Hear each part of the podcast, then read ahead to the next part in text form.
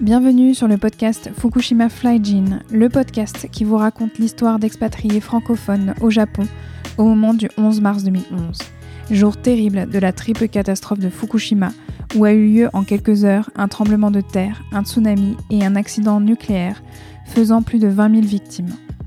Vous trouverez dans ce podcast des interviews, des histoires réelles de ces personnes expatriées qui étaient au Japon ce jour-là et qui ont vécu de près cet événement tragique et qui répondent à la question Comment concevoir l'inconcevable?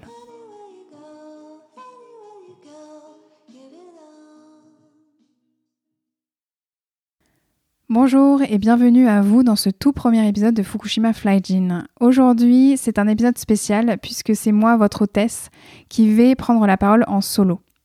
Je vais vous partager comment moi j'ai vécu le 11 mars 2011 et ses conséquences non seulement dans les jours d'après, les mois d'après, mais aussi dix ans après quand je fais le bilan. Je me suis dit que ça allait être intéressant pour vous de démarrer déjà par mon histoire parce que c'est vrai que c'est pas un exercice facile ce que je demande aux personnes que j'interviewe sur ce podcast-là. Donc je me dis que c'est quand même la base, il faut être juste, il faut être, on va dire, aligné, et donc c'est à moi de plonger la première dans cet exercice-là. Si vous avez des questions ou si vous avez envie d'échanger, ça sera avec plaisir. Vous pouvez me contacter à mon adresse mail qui est elsa.couteillé.gmail.com ou sinon vous pouvez me suivre dans ma vie d'hypno sur mon compte Instagram at echypnose. J'espère que ce premier épisode vous plaira. Pour la suite, je passerai mon micro à des personnes qui, comme moi, ont vécu le 11 mars 2011 au Japon. Je vous souhaite une très très belle écoute. Je m'appelle Elsa, Elsa Couteillé, j'ai 32 ans. Je suis une hypnologue, une accompagnante en hypnose. Cela veut dire que tous les jours, j'accompagne des personnes dans mon cabinet de la petite couronne parisienne pour les aider dans leurs envies de changement et leur transition de vie. Je suis également la maman d'un petit garçon de bientôt deux ans. Le lien que j'ai avec le Japon est extrêmement fort et a largement contribué à la construction de mon identité. Ce qui est drôle, c'est que c'est complètement dû au hasard. En effet, c'était pas du tout, mais pas du tout parti pour. Tout a commencé à mes 17 ans. Je venais de me prendre la première grosse claque d'échec de ma vie, échec avec un énorme E, vraiment. En effet, je venais d'apprendre que j'avais raté tout mon processus d'admission post-bac. Pour vous donner plus de contexte, cela faisait depuis quelques années que j'avais planifié dans ma tête ma vie post-bac, admission dans des classes préparatoires littéraires, option cinéma si possible, concours de la FEMIS, l'une des plus grandes écoles de cinéma françaises. Sauf que le destin en a décidé autrement et pas qu'un peu. En pleine semaine de bac, les résultats d'admission post-bac tombent j'apprends que je ne suis prise dans aucune classe préparatoire, mais genre aucune. Là, je tombe de ma chaise, c'est un euphémisme. Je prends contact avec mon professeur d'histoire géo de l'époque qui me soutenait dans ce projet d'orientation. Et il me dit qu'il n'est pas étonné malheureusement et m'annonce que mon dossier a été torpillé par un autre prof qui me jugeait arrogante et indisciplinée. Bref, résultat des courses, je me retrouve avec sous mon bras un sentiment d'échec abyssal et mon bac, mais sans plan pour la suite. je suis têtue, hein. c'était les classes préparatoires ou rien, donc euh, c'était rien. Jusqu'à ce qu'une amie de l'époque, paumée comme moi, me parle de l'INALCO. INALCOA Institut national des langues et civilisations orientales, LANGZO, un établissement français d'enseignement supérieur et de recherche chargé d'enseigner les langues et civilisations autres que celles originaires d'Europe occidentale. Et cet ami me dit euh, Viens étudier le japonais avec moi à l'INALCO. Il n'y a pas de sélection à l'entrée, il faut juste se pointer à 6h du mat à l'ouverture du bureau d'inscription pour récupérer un dossier. Premier arrivé, premier servi, premier inscrit. Et me voilà donc dans une queue immense un matin à 6 heures, en train d'attendre pour m'inscrire dans une école dont je ne connais rien, dans le département langue et civilisation japonaise dont je ne connais rien non plus.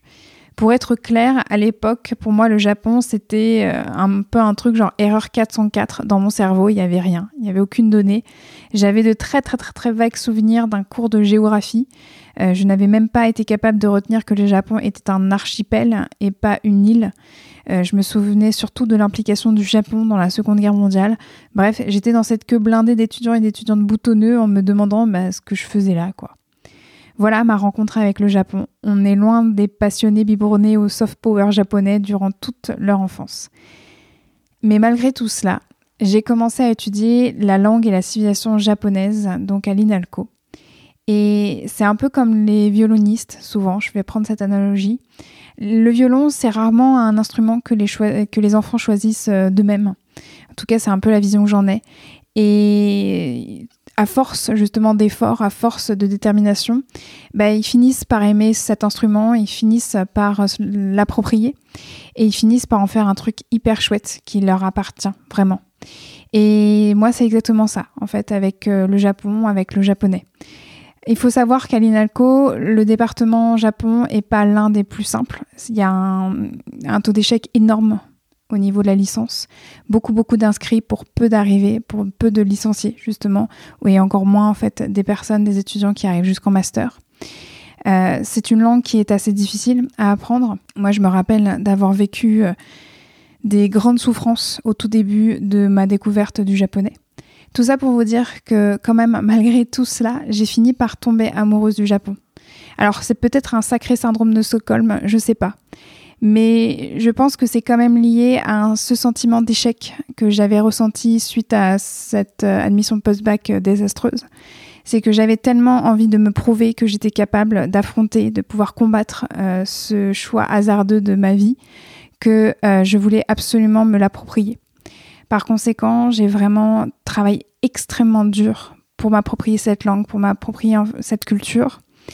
Et tellement que j'ai voulu aussi passer un concours interne à l'INALCO pour pouvoir obtenir une bourse pour pouvoir aller étudier le japonais et la communication au Japon. À un moment donné, j'en avais marre de rester à Paris et d'étudier cette langue et j'avais vraiment conscience qu'il fallait aller sur place pour pouvoir aller au-delà de ce qui était enseigné donc dans les, euh, on va dire dans les locaux euh, de l'INALCO.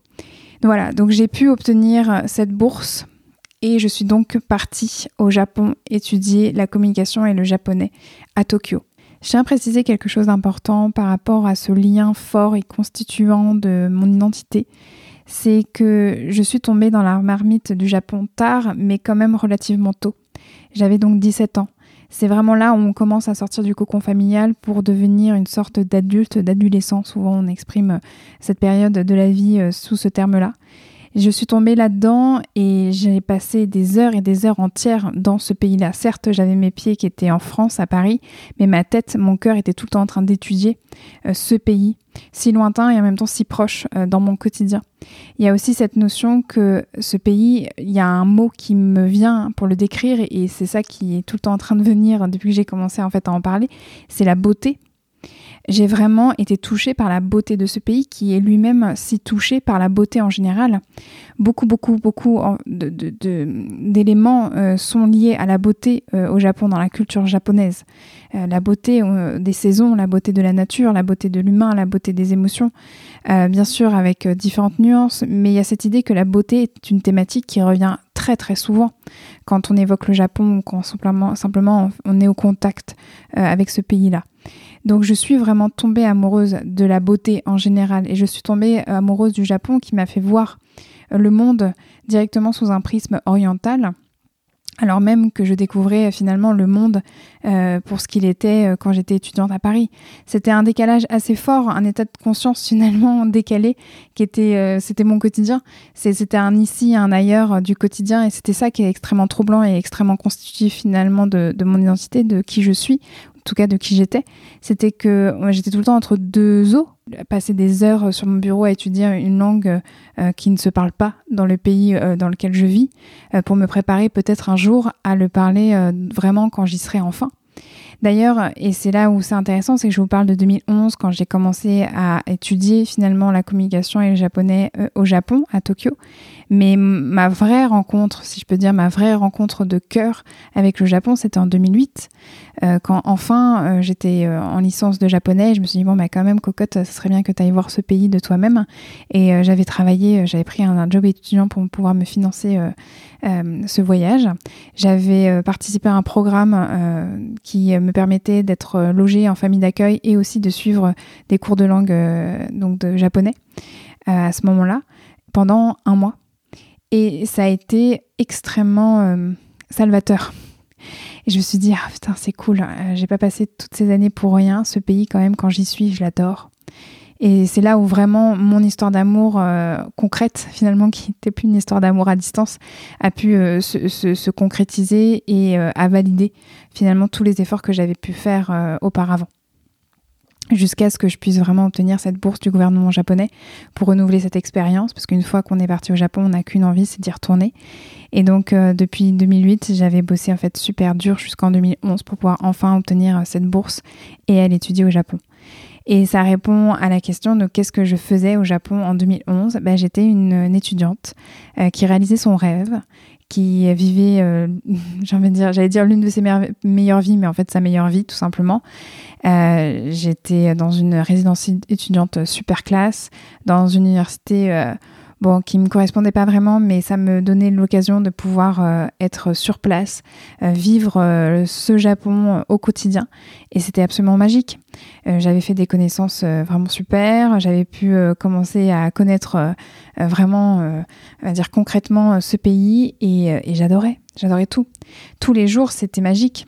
J'ai un souvenir de moi quand j'étais en train d'aller faire mes courses, le truc le plus basique du monde, et, j'avais le sourire, mais jusqu'aux jusqu'aux yeux, tellement j'étais épanouie. J'étais en train de regarder, je, me rappelle, j'ai vraiment ce souvenir-là. Je suis en train d'attendre euh, que le feu, des, le feu euh, des piétons soit ouvert, donc il y a des voitures qui passent. Je suis en train de regarder autour de moi et je vois ces buildings, je vois ces voitures. Je vois toutes ces personnes euh, voilà, autour de moi et je me dis, mais ça y est, j'ai réalisé mon rêve. C'est pas rien comme émotion. Donc voilà, qu'est-ce que je faisais au Japon euh, en 2011 Et donc, euh, j'étais au Japon en 2011 et on arrive sur la question du jour J. C'est qu'est-ce que je faisais le 11 mars 2011 Où est-ce que j'étais? Comment j'ai vécu cette journée? Quelle a été la suite des événements de cette journée pour moi? Et qu'est-ce qui a été le plus dur pour moi ce jour-là? Alors, euh, je pense que ce qui est intéressant tout de suite, c'est d'introduire cette partie-là euh, de cet épisode avec l'idée que avant le 11 mars 2011, le mot qui pourrait résumer mon année d'études là-bas, c'est insouciance. C'était d'une insouciance euh, douce et même, j'ai envie de dire, terrible, parce qu'une fois qu'on a goûté à cette insouciance, on est accro j'étais dans quelque chose d'extrêmement fluide, d'extrêmement joyeux, d'extrêmement bienveillant. Tout était aligné. J'avais vraiment le sentiment d'être à ma place pour la première fois de ma vie, hein, je crois que j'avais enfin le sentiment d'être à ma place. Cette place qui m'avait été un petit peu euh, volée ou en tout cas usurpée, ou je sais pas ce qu'on pourrait dire, mais euh, où on n'avait pas euh, concédé à me donner cette place que j'avais tant rêvé, donc dans les, avec cet échec hein, des classes préparatoires. Là, le, fait d'être au Japon, d'avoir réussi à avoir une bourse, d'être étudiante, d'avoir des amis, de sortir, de faire du karaoké, de parler couramment, ça y est, japonais, de lire le japonais, bah, c'était genre je suis à ma place, je suis arrivée euh, euh, vraiment à l'atteinte la plus parfaite de mes objectifs et voilà, c'est insouciance. Je crois que c'est vraiment ça qui résume. Et ça introduit parfaitement la violence finalement du 11 mars 2011 pour moi. Surtout que où est-ce que j'étais le 11 mars 2011 J'étais non pas à Tokyo ce jour-là, j'étais à Okayama, une ville euh, au sud du Japon. J'étais en vacances. J'étais en vacances, non pas toute seule, mais j'étais en vacances avec mes parents, avec donc mon père et ma mère, qui euh, étaient venus me voir parce que c'était les vacances de printemps au Japon et j'avais euh, donc c'est un peu comme le juillet-août sauf qu'on est c'est février-mars euh, les grandes vacances au Japon et mes parents avaient tout fait pour pouvoir me rejoindre et passer un mois au Japon avec moi. Ils étaient arrivés le, je crois, le 1er, le 1er mars. J'étais allée les chercher à l'aéroport de Tokyo le 1er mars. Et euh, on était, euh, je crois qu'on avait fait que un jour à Tokyo et tout de suite on était parti en road trip euh, ensemble. Et j'avais prévu ensuite d'avoir encore, je crois, 10-15 jours derrière à Tokyo. Donc on était parti sur 15 jours de voyage tout autour du Japon. Et là, notre point d'étape, c'était Okayama. Donc c'est une ville du sud au Japon. Où est-ce que j'étais? J'étais dans un jardin, je me rappelle plus lequel précisément, mais c'était un jardin japonais euh, extrêmement connu de la ville d'Okayama. Et c'était un jardin magnifique. La journée du 11 mars 2011, c'était un vendredi. C'était vraiment une très très belle journée à Okayama. Il y avait un ciel bleu mais sans nuages. Et dans ce jardin, je me rappellerai toujours des fleurs de prunier, roses, violettes, magnifiques, qui étaient en pleine éclosion. On était en train de vraiment euh, profiter, prendre des photos. Euh, j'ai une photo de moi euh, où je saute de joie devant les pruniers en fleurs. Euh, ça marque vraiment, je pense que ça résume ce que je disais il y a quelques instants, sur l'insouciance. J'avais mes parents qui étaient avec moi. mon père, c'était la première fois qu'il prenait l'avion de toute sa vie pour me rejoindre. Et on avait passé des journées incroyables auparavant. Donc voilà où j'étais le 11 mars 2011. Et donc comment j'ai vécu ce moment? Eh ben c'est ce qui est bizarre, c'est que comparé aux interviews que vous allez entendre dans ce podcast-là, je n'ai pas vécu directement le tremblement de terre. C'est-à-dire qu'à Okayama, on n'a pas senti euh, les secousses, on n'a pas du tout senti euh, le séisme. c'est-à-dire que moi j'ai vécu euh, vraiment ma journée normalement. Il y avait juste un élément qui était bizarre, c'était que Normalement, euh, j'échangeais énormément avec euh, mes amis et j'avais un copain à l'époque. On échangeait énormément de textos, de messages, euh, donc sur nos téléphones portables. Et de la journée, vraiment de la journée, je n'avais eu aucun message. Je crois que j'en avais eu un très tôt dans la matinée et puis plus rien, alors que normalement, sans arrêt, en fait, je recevais des messages. Et là, rien du tout. Alors je me suis dit, bon, bah, peut-être journée chargée pour tout le monde. bon, bah, c'est pas grave. Et vers la fin de la journée, je crois qu'il était 16h, 17h, je reçois en vrac tous les messages de la journée. Et j'étais encore dehors, on n'était pas encore revenu à l'hôtel, on venait de sortir du jardin parce qu'il était en train de fermer. Et je me rappelle, on était en train de rentrer à pied à l'hôtel. Euh, j'étais ravie parce que vraiment, comme je vous disais, on avait passé une super journée. Et d'un coup, il y a mon téléphone qui n'arrête pas de sonner. Et je suis en train de lire tous les messages de mes potes de l'époque. Euh, des potes japonais et des, potes euh, francophones. Et je comprends qu'il s'est passé quelque chose de terrible. D'un coup, je reçois tous ces messages et j'en lis euh, certains en vrac. ça va, t'es où Tu vas bien Rappelle-moi, j'arrive pas à te joindre. Et puis certains messages qui disent ah là là, je, je, je, crois que je vais mourir. Et puis d'autres qui qui disent je suis au 65e étage, ça bouge tellement, c'est horrible, je suis en train de vomir. Voilà le genre de message que je suis en train de lire. Là, je explique vaguement à mes parents ce qui se passe. Ils voient que je, suis devenue livide, ils comprennent pas trop, non plus, moi non plus, je comprends pas. J'arrive pas à leur expliquer. Je suis juste en train de leur dire il faut absolument qu'on rentre euh, le plus vite possible à l'hôtel. Et donc on presse le pas et j'arrive à l'hôtel, on est dans la chambre et j'allume la télé. Et là, la télévision, je commence à comprendre progressivement qu'il y a eu un terrible tremblement de terre comme jamais finalement le Japon en a connu, ou en tout cas ça faisait très très très très très longtemps que euh, le Japon n'avait pas connu un tel tremblement de terre, que ce tremblement de terre avait été tellement fort qu'il avait provoqué un tsunami. Et donc c'est la première fois que moi je voyais des images de tsunami, d'une vague immense. Euh, et c'était intéressant parce que là, mon cerveau, je sais que j'ai vu ces images-là, mais aujourd'hui, je ne pourrais pas du tout vous raconter les images de cette vague qui arrivait donc euh, sur le Japon. J'ai plutôt le souvenir des maisons qui sont complètement euh, embarqués par le flot continu euh, de l'eau, de la boue. C'est vraiment ça qui me reste quand, quand on parle de, Fukushima, de ces images voilà, qui sont en boucle euh, transmises à la télévision. Ce qui me reste aussi beaucoup, c'est l'absurdité finalement de l'actualité, c'est-à-dire que je revois les journalistes, je revois un homme et une femme, donc journalistes, qui sont en direct et qui sont bah, livides et, euh, mais qui pourtant continuent à, faire leur travail. Et je les revois en fait porter des casques de protection. Et je me dis, mais tiens, c'est la première fois, c'est marrant, Euh, C'est marrant. euh, c'est la première fois que je vois des gens à la télé porter des, ca- des casques de protection comme ça dans un studio de télé.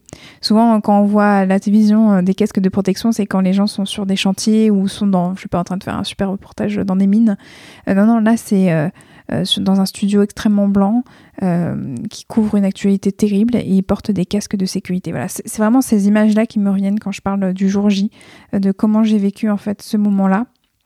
Ce qui euh, me marque aussi terriblement, c'est que je regarde euh, d'une manière assez rigide, assez figée euh, les images. Et j'ai à côté de moi mes parents qui comprennent et en même temps qui comprennent pas grand chose, puisque je regarde la télévision bien sûr en japonais, qu'il y a des sous-titres mais qui sont écrits en japonais. Et mes parents, ils sont en train de comprendre, mais sans comprendre. Ils comprennent surtout qu'il s'est passé quelque chose de, grave, de terrible, euh, d'inconcevable.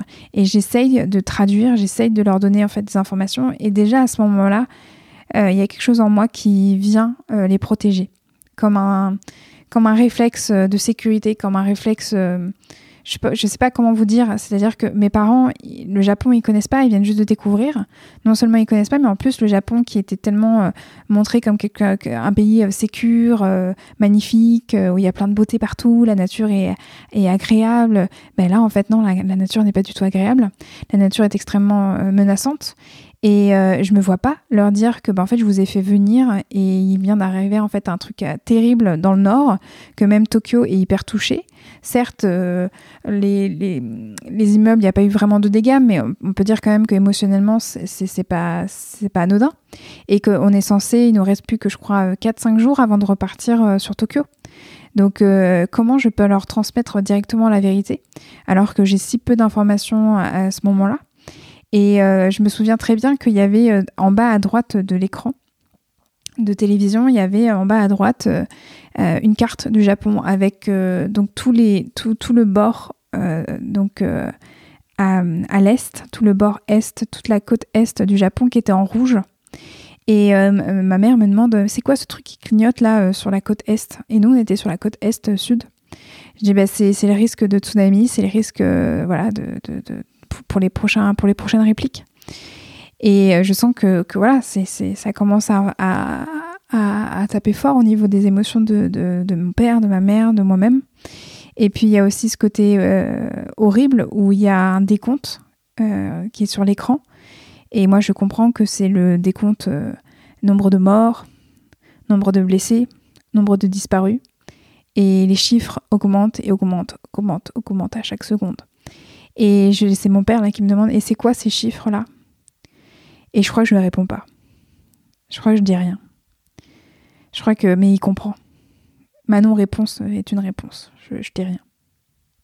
Et donc, je passe la suite de la journée rivée devant la télévision à suivre l'actualité et puis aussi sur mon écran de téléphone portable où j'essaye d'appeler euh, mes amis euh, de Tokyo, mes amis aussi euh, qui sont plutôt du côté des Alpes japonaises. Et en tout cas, j'essaye de joindre toutes les personnes que je connais et qui sont euh, au Japon à ce moment-là. Et euh, j'essaye de m'assurer que tout le monde va, bien. Heureusement que tout le monde va bien. Il y a eu plus de peur que de mal. Voilà, il y a des personnes qui ont extrêmement peur parce que, en effet, elles étaient à Tokyo et comme je le disais plus tôt, elles étaient, euh, bah, euh, elles étaient en train de travailler ou elles étaient euh, à ce moment-là euh, dans des immeubles assez euh, hauts. Et, euh, et bah, forcément, euh, bah, ça tanguait, quoi. Ça tanguait énormément. Et puis, euh, je, de leur message, je comprends qu'il y a aussi euh, tout ce qui a été enregistré de manière audio avec leurs oreilles, euh, des craquements d'immeubles horribles où euh, ces personnes ont cru que bah, l'immeuble allait se casser en deux, quoi. Et euh, elle allait se casser en fait avec eux à l'intérieur. Donc, ouais, ouais, il y, y a eu euh, comme ça des échanges extrêmement forts, extrêmement poignants où tout le monde me donne leur feedback de OK, je- où est-ce que je suis, comment je vais. Moi, je rassure euh, aussi tout le monde. Euh, Il y avait certains de mes amis qui, avaient oublié ou qui ne savaient pas vraiment que j'étais dans le sud. Donc, ils s'étaient vraiment, vraiment euh, inquiétés parce que j'avais pas du tout répondu à cause de la saturation des réseaux. J'essaye hein, d'appeler de vive voix les personnes que je connais, mais comme je viens de le dire, en fait, le, réseau est extrêmement saturé. Il y a que les messages qui passent. Et puis aussi, je passe la soirée à, rassurer les personnes qui me connaissent de France. Donc que ce soit ma famille ou mes amis euh, restés en France, eh ben, euh, là, euh, avec le décalage horaire, je crois qu'il est tôt, c'est le matin à Paris. Et tout, le monde se réveille en écoutant bah, la nouvelle du, tremblement de terre du nord et du tsunami. donc bah, les gens sont complètement paniqués. Et je passe donc ma soirée à rassurer tout le monde et à recevoir des messages pour me dire aussi que les gens vont bien autour de moi. Et je me rappelle que bah, le dîner arrive, il faut sortir, il faut aller manger, et on n'a pas du tout la tête à ça, que ce soit mes parents ou moi. Euh, on a la tête lourde, lourde, lourde. On se pose beaucoup de questions sur la suite de notre voyage, déjà, à ce moment-là, parce que, euh, comme je le disais, au bout de 4-5 jours, il faut qu'on remonte à Tokyo, mais Tokyo a quand même euh, bah, vraiment aussi beaucoup, beaucoup bougé. Il y a aussi ce qu'on appelle les répliques, c'est-à-dire, c'est pas le séisme en lui-même d'origine, mais il y a euh, une suite à des, séismes de cette amplitude-là qui sont euh, ce qu'on appelle donc des répliques, c'est donc des tremblements de terre qui arrivent. Euh, ils peuvent être moins forts, ils peuvent être aussi forts, bah, ces, répliques peuvent être aussi beaucoup plus fortes que le séisme d'origine. Donc il y, a tout ça en fait qui est extrêmement flou, donc on ne sait pas à quoi faire, on en parle. Et moi, je reste dans l'optique qu'on termine déjà notre road trip. Et puis après, j'appellerai l'ambassade euh, de France à Tokyo pour avoir un feedback, pour savoir euh, vraiment la réalité du terrain. Euh, est-ce que on peut ou pas de manière sécurisée revenir à Tokyo? Il y avait quand même cette idée que moi j'avais envie de montrer beaucoup de temples, beaucoup de bâtiments assez anciens mes parents donc dans la ville de Tokyo. Est-ce que ça va être faisable ou pas? Est-ce que aussi c'est une question qui est un peu bête, mais j'ai envie de dire empathique et humaine. C'est est-ce que on peut continuer à être des touristes dans un pays qui vit une tragédie pareille? Il y a quand même cette notion que on est des, touristes euh, qui, euh, voilà, on va aller se balader euh, joyeusement dans notre petite insouciance, alors que le pays est ravagé en fait par une catastrophe. Il y, a vraiment cette sorte de pudeur qui est que, bah, en fait, ça se trouve, bah, le, voyage s'arrête là. Mais donc, en tout cas, le soir même, on va au restaurant et on en parle et c'est encore flou. Et il y a quand même, moi, mon envie d'être assez englobante avec mes parents. Euh, je, les protège beaucoup. Je, voilà, je veux faire en sorte que cette expérience reste positive. Je sais pas pourquoi, hein, je me raccrochais à cette envie que je pense que c'est toujours, on revient à la même chose. J'avais tellement travaillé pour avoir cette bourse. J'étais enfant au Japon, c'était une insouciance incroyable. Je me sentais à ma place. J'avais mes parents qui venaient me voir. J'avais envie qu'ils tombent aussi amoureux, autant amoureux que moi, en fait, de ce pays euh, à qui j'ai donné tant, tant d'heures et tant de, jours de ma vie. Euh, et, de sentir qu'il y avait cette insécurité d'un coup ravageante qui était arrivée euh, dans notre euh, plan idyllique, bah, ça, ça, ça, je pouvais pas, j'étais dans un déni total. Donc je, les protégeais énormément, je leur donnais pas toutes les informations. Et parce que je me disais aussi, il y a une partie de moi qui disait, mais de toute façon, à quoi bon? À quoi bon? Ils repartent pas maintenant, ils repartent pas tout de suite. Il reste encore plein de choses à faire. On ne sait pas il faut, il faut attendre. Donc j'essaie de temporiser au maximum. J'étais dans cette dynamique-là euh, pour la journée du 11 mars et pour celles euh, qui ont suivi euh, immédiatement après. Et en plus, il y a quelque chose d'hyper important à préciser, c'est que donc mes parents, sur place, ils n'avaient pas leur téléphone portable à eux. C'est-à-dire que le réseau ne passait pas. Et à l'époque aussi, on n'avait pas autant accès au Wi-Fi ou à la 4G que maintenant. On est en 2011, voilà. Et donc mes parents sont vraiment coupés finalement de la France il n'y a qu'un canal d'information et de transmission, c'est moi. Je parle japonais, je lis japonais, donc c'est moi qui fais toute la traduction, c'est moi qui fais vraiment l'interprète euh, pendant tout notre séjour. Et puis en plus, eux, ils n'ont pas accès à, leur téléphone, donc euh, même pour tout ce qui est lié au contact avec notre famille euh, restée en France, ben, ça passe forcément par moi. Et donc c'est moi qui réponds directement à notre famille en France. Et, et donc je, ne, je fais aussi barrage à l'inquiétude de ma famille française. Je, voilà, je, d'un côté euh, de ma famille française, voilà, je, leur montre que tout va bien. Je, voilà, je, suis hein, dans une forme de déni, donc euh, je rassure rapidement. Je dis que bah voilà, ça s'est passé au nord, nous on est au sud, ça n'a rien à voir, tout va bien, on passe next, quoi. À part le côté, voilà, on est hyper triste, on est hyper touché, mais sinon nous on va bien, donc next.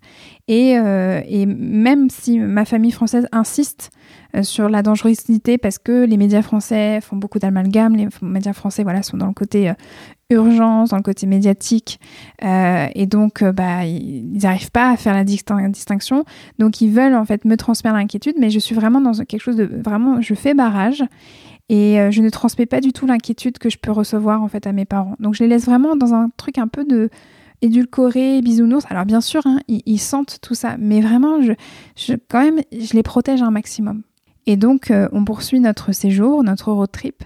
Et le lendemain, on descend sur Hiroshima et on va à Miyajima. Miyajima, c'est une île qui est en face de Hiroshima. C'est une île sacrée. C'est euh, un endroit très paisible, très serein, euh, très agréable. Et je me rappelle que cette journée-là, il faisait vraiment très beau, voire très chaud euh, pour une journée euh, du mois de mars. Et euh, on est complètement en décalage. Mes parents et moi, on est complètement en décalage par rapport à l'ambiance sur l'île. C'est-à-dire que bah, c'est comme si il ne s'était rien passé. Alors je sais toujours pas pourquoi. Peut-être que c'est lié à la mentalité japonaise, peut-être que c'était lié parce qu'on était vraiment au sud et que bah, ce qui s'était passé euh, au nord, bah, c'est au nord. Donc euh, je pense que les personnes intérieurement euh, bah, étaient touchées, hein. mais ça ne se voyait pas de l'extérieur. Vraiment, la vie continuait. C'est comme si il ne s'était rien passé. Et j'ai l'impression que nous, on est des sortes de zombies émotionnels avec mes parents. Euh, on est, euh, notre, tête n'est plus dans le voyage. On est presque dans une forme de, culpabilité, euh, de, de- de- d'être des touristes comme ça dans un pays qui est en train de connaître une telle tragédie. On s'abreuve d'images de, JT à la télé. Vraiment, c'est, dès qu'on est en fait à l'hôtel, dès qu'on est voilà, on a une, une télé à disposition ou internet à dispo, ben on regarde, on suit.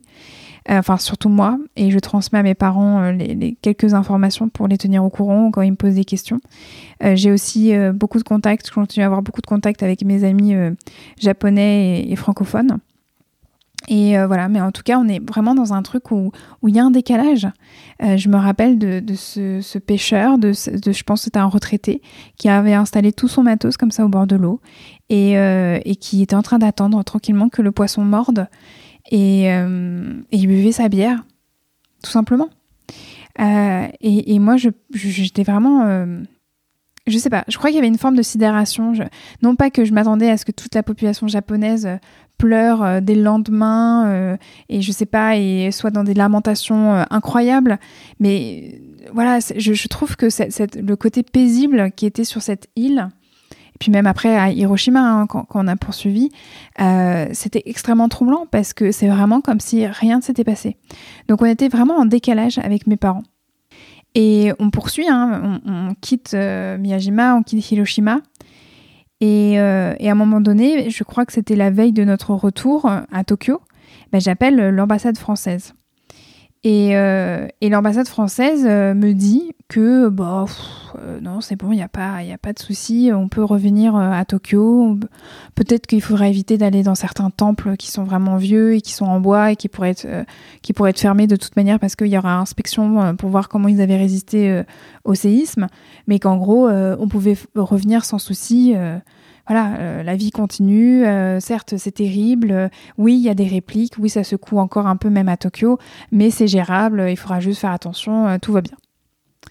Donc, euh, on décide de, remonter, même si moi, j'avais quand même euh, pensé à l'option de poursuivre vraiment encore plus dans le sud, c'est-à-dire de complètement annuler ces 10-15 jours à Tokyo pour mes parents, même si vraiment Tokyo, c'est ma ville de cœur et j'avais vraiment envie de leur transmettre mon quotidien euh, à Tokyo. Je me suis dit, bon, bah tant pis, moi, je veux que mes parents ils soient safe. voilà, au pire, on continue leurs 10-15 jours de voyage dans le sud. Il y a encore plein de choses à découvrir plutôt de ce côté en fait du Japon. Et, et tant pis pour Tokyo. Mais là, quand j'ai au téléphone cette personne de l'ambassade euh, de France à Tokyo qui me rassure, qui me dit que tout va bien, bah, je me dis bon bah go, alors on, on remonte, euh, on remonte à Tokyo. Et en fait, ce qui se passe, c'est que bon bah on décide de rentrer à Tokyo. Et donc on est dans le train du retour, on est dans le Shinkansen qui nous ramène à Tokyo. Et euh, voilà, moi je reparle du programme avec mes parents, on se remet en mode voilà voyage, tout va bien, voilà. Et à ce moment-là, je reçois une notification de la BBC. Je m'étais inscrite à un fil euh, d'actualité euh, spécial Japon, euh, donc via la BBC. Et là, la BBC envoie à ses abonnés une notification qui précise que le séisme du 11 mars provoquait des répliques tellement fortes que le Big One, le fameux Big One, le fameux tremblement de terre qui pourrait détruire Tokyo dans son intégralité, était prévu dans les prochaines 72 heures. Voilà. Donc je reçois ça. comme message. Là, on était, protégés, on était euh, voilà dans le sud, on aurait pu passer 10-15 jours euh, dans le sud. Et là, ce que je suis en train de faire, c'est que je suis en train d'amener mes parents euh, dans la ville qui pourrait être détruite en fait dans les prochaines 72 heures. Voilà, moi je reçois ça. Et il n'y a, pas de, retour en arrière possible. Le prochain arrêt, c'est Tokyo. Et, et, donc, en gros, là, à partir de maintenant, à tout moment, peut arriver le Big One. Celui qui va détruire, en fait, Tokyo dans son intégralité. Euh, je peux vous dire que j'allais pas bien à ce moment-là. Et pareil, euh, comment je vais dire ça à mes parents? Comment je vais leur annoncer que, ben, en fait, là, on ne sera pas en sécurité, que j'ai pas de solution, que cette situation, je l'avais jamais envisagée, je l'avais jamais conçue dans ma tête. Euh, certes, avant, j'avais entendu parler du Big One, mais comme toutes les personnes qui s'intéressent un peu, voilà, à toutes les villes comme ça qui sont sur des failles voilà, de terrestre, mais, euh, mais cette idée que de toute manière, ça, ça n'arriverait jamais. Sauf que là, j'ai une notification de la BBC qui me dit que en fait, j'ai 72 heures pour prendre une décision, euh, pour pouvoir euh, bah, faire au mieux, quoi.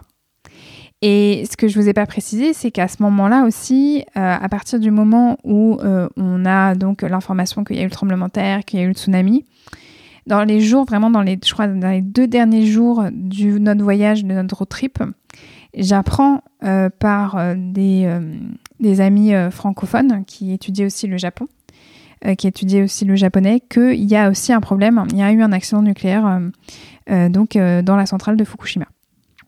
Donc déjà là, à ce moment-là, je me disais waouh, ça fait beaucoup quand même. Euh, c'est-à-dire que euh, j'étais en train de donc j'étais en train de, de, noter que bon il y a eu donc un il y a eu un tremblement de terre, il y a eu un tsunami, il y a des répliques qui touchent encore Tokyo. Euh, mais bon, l'ambassade française de Tokyo me dit que c'est safe, on peut retourner à Tokyo.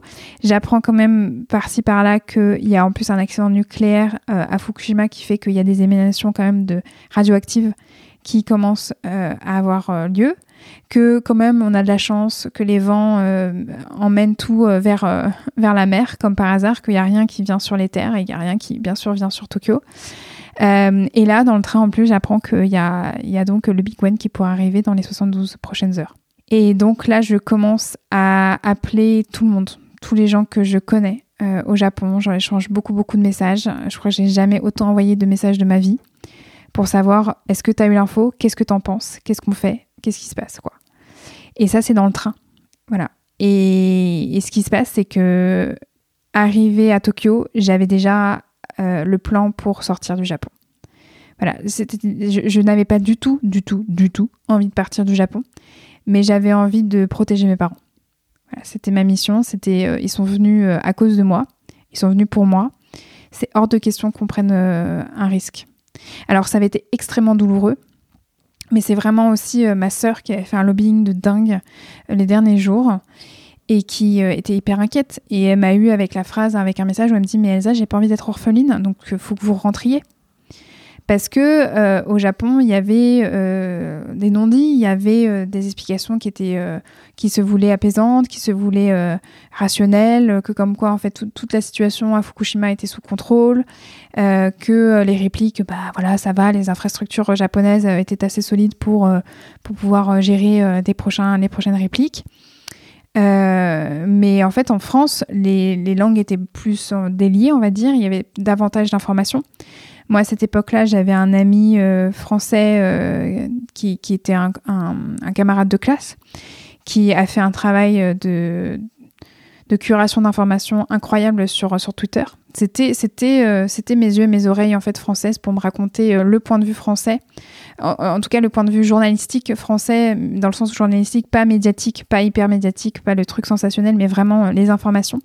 Il faisait une curation vraiment dingue pour pouvoir me tenir vraiment euh, à jour de, ce qui se passait.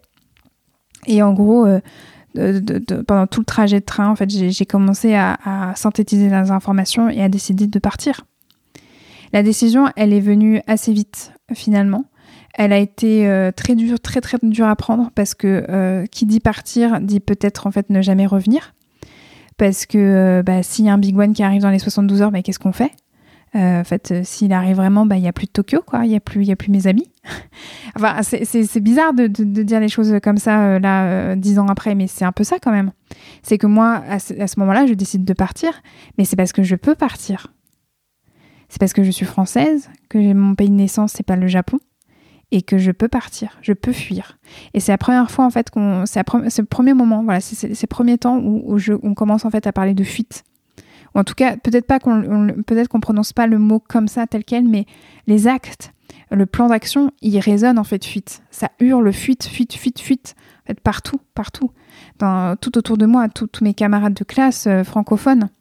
Euh, c'est, il faut qu'on se barre, il faut qu'on se tire, quoi. C'est horrible. Mais on laisse tout derrière nous. On laisse notre insouciance, on laisse notre amour du Japon, on laisse nos amis euh, japonais. Et c'est là où je sais que j'ai eu par message euh, une, une, de mes meilleures amies japonaises. Et, euh, et c'est son papa aussi qui m'avait écrit euh, avec son numéro de téléphone. Parce que c'était voilà bah, une de mes, meilleures amies donc je connaissais très bien ses parents. Et c'est son père qui m'a écrit un message pour me dire Elsa il savait que mes parents étaient sur place. Il me dit Elsa il faut que tu prennes soin de ta famille.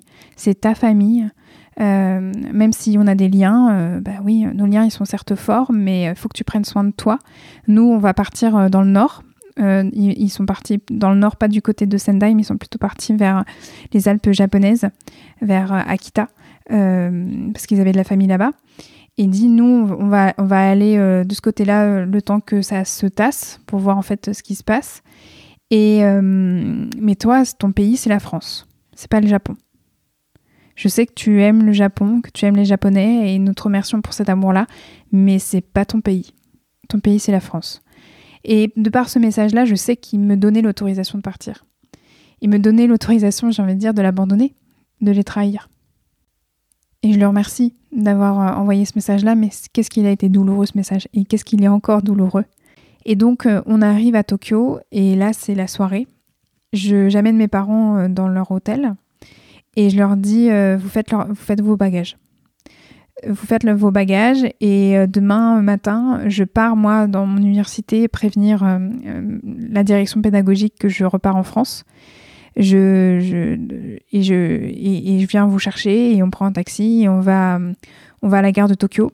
On reprend un train pour le sud pour aller à Osaka parce que j'avais l'intuition que qu'on n'arriverait pas à partir de Tokyo, qu'il y aurait trop de monde comme nous, euh, tous les expats finalement qui avaient eu euh, la même notification que moi, tous les expats qui étaient euh, aussi connectés à Twitter et qui savaient que ça sentait pas bon. Et, à ce moment-là, bah, il y avait non seulement il y, avait cette double menace, il y avait non seulement la centrale nucléaire de Fukushima qui qui était pas du tout stable, ça sentait de plus en plus mauvais pour le Japon par rapport à, à l'accident nucléaire, aux accidents au pluriel nucléaire. Mais euh, mais il y a voilà, toujours cette menace en fait du big one. Euh, et puis il faut savoir quand même que la radioactivité, euh, on est quand même des, des, gros choqués de Tchernobyl. Même si nous, on, est, on est la génération qui était bébé à ce moment-là, on a toujours entendu nos parents assez, comment dire, dans la dérision, dans le sens où il y avait une manipulation par les médias, manipulation par le gouvernement de dire que bah, les, les, les, radiations de Tchernobyl s'étaient arrêtées aux frontières. Euh, et il y avait un peu ce sentiment-là, en fait, euh, de par le gouvernement japonais, qui disait que bah, il y avait les montagnes qui allaient arrêter en fait euh, les radiations, que, le, que, le, pays était protégé, qu'il fallait juste faire des zones comme ça, tac, tac, tac, autour de Fukushima. Et ces zones-là étaient de plus en plus en fait élargies. Il y avait de plus en plus de monde qui était évacué chaque jour passant. Euh, il y avait aussi un moment donné qui a été extrêmement déterminant, c'est que quand l'ambassade des États-Unis a décidé de vraiment euh, demander à ses ressortissants américains de rentrer, ça, ça a été extrêmement fort. C'est-à-dire que moi, bien sûr, j'avais appelé euh, l'ambassade française à nouveau de Tokyo, sauf que ça répondait plus. ça répondait plus. ils étaient partis. Ils avaient déjà déménagé, ils étaient en train de déménager leurs locaux, je crois, à Osaka ou dans une autre ville du sud. Donc tout est dédié. Euh, c'est-à-dire, barrez-vous. Et je crois qu'on avait reçu un mail de l'ambassade de France qui disait en gros euh, si vous n'avez pas d'obligation euh, de rester au Japon, partez. Alors là, tout avait été en fait autour, ce, qui, ce qui avait déclenché tout un débat autour de qu'est-ce que ça veut dire obligation. Parce que moi, j'avais des amis qui travaillaient, qui avaient donc des obligations de travail, de salariat, et qui se demandaient mais donc si je pars, est-ce que je pourrais retrouver mon travail après? Si je pars, est-ce que c'est une faute grave ou est-ce que le gouvernement, euh, français aura euh, euh, derrière me protégera pour pouvoir récupérer ma situation de travail? Tout ça, c'était extrêmement flou. Tout était tellement pris en urgence. Et, c'était tellement, en fait, une première. Un accident nucléaire de cette ampleur, à part Tchernobyl, on- n'avait pas connu. Et puis là, là c'était en plus lié avec une modernisation des canaux de transmission de l'information, des, canaux en fait médiatiques. Tout ça, c'était euh, extrêmement euh, déstabilisant pour tout le monde, à tous les niveaux. En tout cas, il y, avait cette idée que bah, il fallait qu'on parte. Donc moi, je suis allée euh, à, mon université pour prévenir que bah, je partais, et ça a été compris. C'est-à-dire qu'ils n'ont pas du tout fait de difficultés. Et moi, ils m'ont dit bah, très bien, bah, revenez quand vous pouvez. Euh, et, euh, et à ce moment-là, en fait, je me rappellerai je me rappelle très très très bien. C'est qu'à ce moment-là où je suis en train de discuter avec, les, avec mes responsables pédagogiques, il y a une énorme réplique. Mais vraiment une énorme réplique. Et euh, je me mets donc dans un coin de la pièce, comme, comme parce que quand, quand vous arrivez au Japon, surtout dans une université, dans une structure comme ça, on va dire officielle, vous avez l'obligation d'avoir un stage de, euh, pour pouvoir en fait savoir comment réagir justement en cas de, tremblement de terre. Donc je savais qu'il fallait soit aller sous les tables, soit euh, se mettre dans un coin. Et donc je suis allée dans un coin de la pièce avec mes responsables pédagogiques qui étaient aussi en fait dans d'autres coins de la pièce. Et, euh, ce qui m'a troublée, c'est que j'ai vu vraiment l'angoisse, la pure angoisse sur le visage d'une de mes responsables pédagogiques. Et une fois que la réplique avait cessé, j'en j'en ai parlé.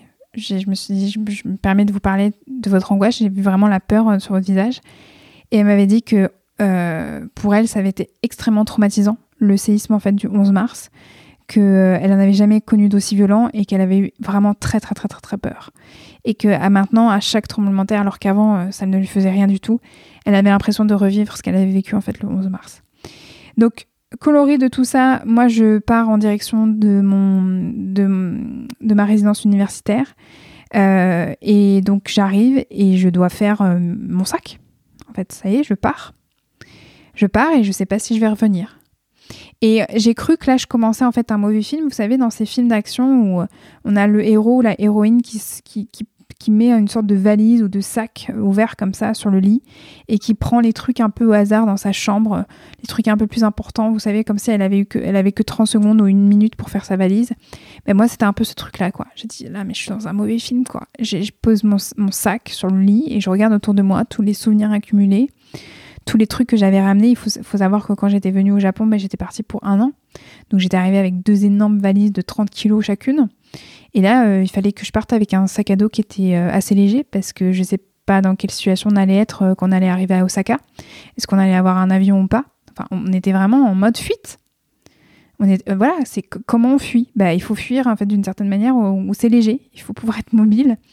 Et donc, je, je- voilà, je, je, prends tout ce que je peux. euh, je prends du essentiel et je prends du moins essentiel. euh, J'ai pas la tête à ça. Je suis déjà en train de me dire qu'il faut que je me dépêche parce qu'il faut que je retrouve mes parents. Je me demande comment ils ont vécu euh, la réplique parce qu'en fait, finalement, c'était leur premier tremblement de terre et ils l'ont vécu quand je suis pas là. Ils l'ont vécu en fait quand ils sont tout seuls dans une chambre d'hôtel. Euh, ils parlent pas japonais, donc je sais pas s'ils ont su comment euh, euh, faire dans, la, dans leur chambre, comment ils ont pu interagir avec les, les- le staff de, l'hôtel. Voilà, je, commence à faire tous les scénarios de ma tête. Je me demande comment je vais les retrouver euh, dans quelques temps. Et, euh, et donc voilà, je fais mon sac euh, à l'arrache. Je préviens euh, tous les gens que je, voilà, euh, que je connais que ça y est, je pars. Il y, a des, y a des personnes avant moi qui sont déjà parties, hein, des personnes qui déjà la veille ou l'avant-veille qui, qui avaient déjà commencé en fait à, à, hum, à partir. Et puis j'ai d'autres personnes qui vont qui vont me suivre en fait euh, derrière quoi. Et donc je pars récupérer euh, mes parents et, et je les retrouve. Je prends on prend un taxi et on, on va à la gare de Tokyo pour prendre un Shinkansen pour retourner sur euh, chez, à Osaka. Et là ce qui se passe c'est que dans le taxi c'est un souvenir qui me revient hein, qui est assez fort qui est assez émotionnel. C'est que il y a mon père qui est comme un gosse à l'arrière, mais un gosse qui est déçu, un gosse à qui on a arraché en fait son, jouet, en tout cas quelque chose qui est extrêmement précieux en fait pour lui. Et euh, il regarde de, la fenêtre euh, Tokyo. Il regarde Tokyo parce que c'est les seuls éléments qu'il va pouvoir voir de cette ville. Voilà, il regarde Tokyo. Il essaye d'attraper tous les éléments qu'il peut attraper avec son regard. et il regarde les gens, il regarde les buildings, il regarde les voitures, il regarde les temples et je sens qu'il enregistre tout parce que il ne reverra sûrement jamais euh, cette ville à nouveau. Il se dit que ça se trouve euh, dans quelques heures elle sera détruite. Euh, ou que même si elle n'est pas détruite, il ne sait pas s'il reviendra un jour. Et il y a comme un côté qui est extrêmement douloureux dans son regard quand, qui absorbe tout ça. C'est que cette ville, je lui en ai raconté tellement, je lui ai tellement conté mes aventures dans cette ville-là, il avait tellement envie de, de voir mon quotidien dans cette ville-là que un, je lui arrache le cœur. Là, on lui, par sécurité, on est en train de, de, lui arracher le cœur. Euh, mais tout est tellement flou qu'il n'y a pas d'autre solution. Il faut partir. On ne peut pas prendre le risque. À cette époque, on ne savait pas. On ne savait rien. Euh, donc voilà, j'ai cette image de mon père qui est dans ce taxi et qui essaye de choper tout ce qu'il peut choper de cette ville-là. Et je sais qu'encore aujourd'hui, c'est un de ses plus grands regrets de ne pas avoir pu voir Tokyo euh, vivre. Et donc, on arrive à la gare de, Tokyo, on prend le premier Shinkansen qui est là, et on descend à Osaka.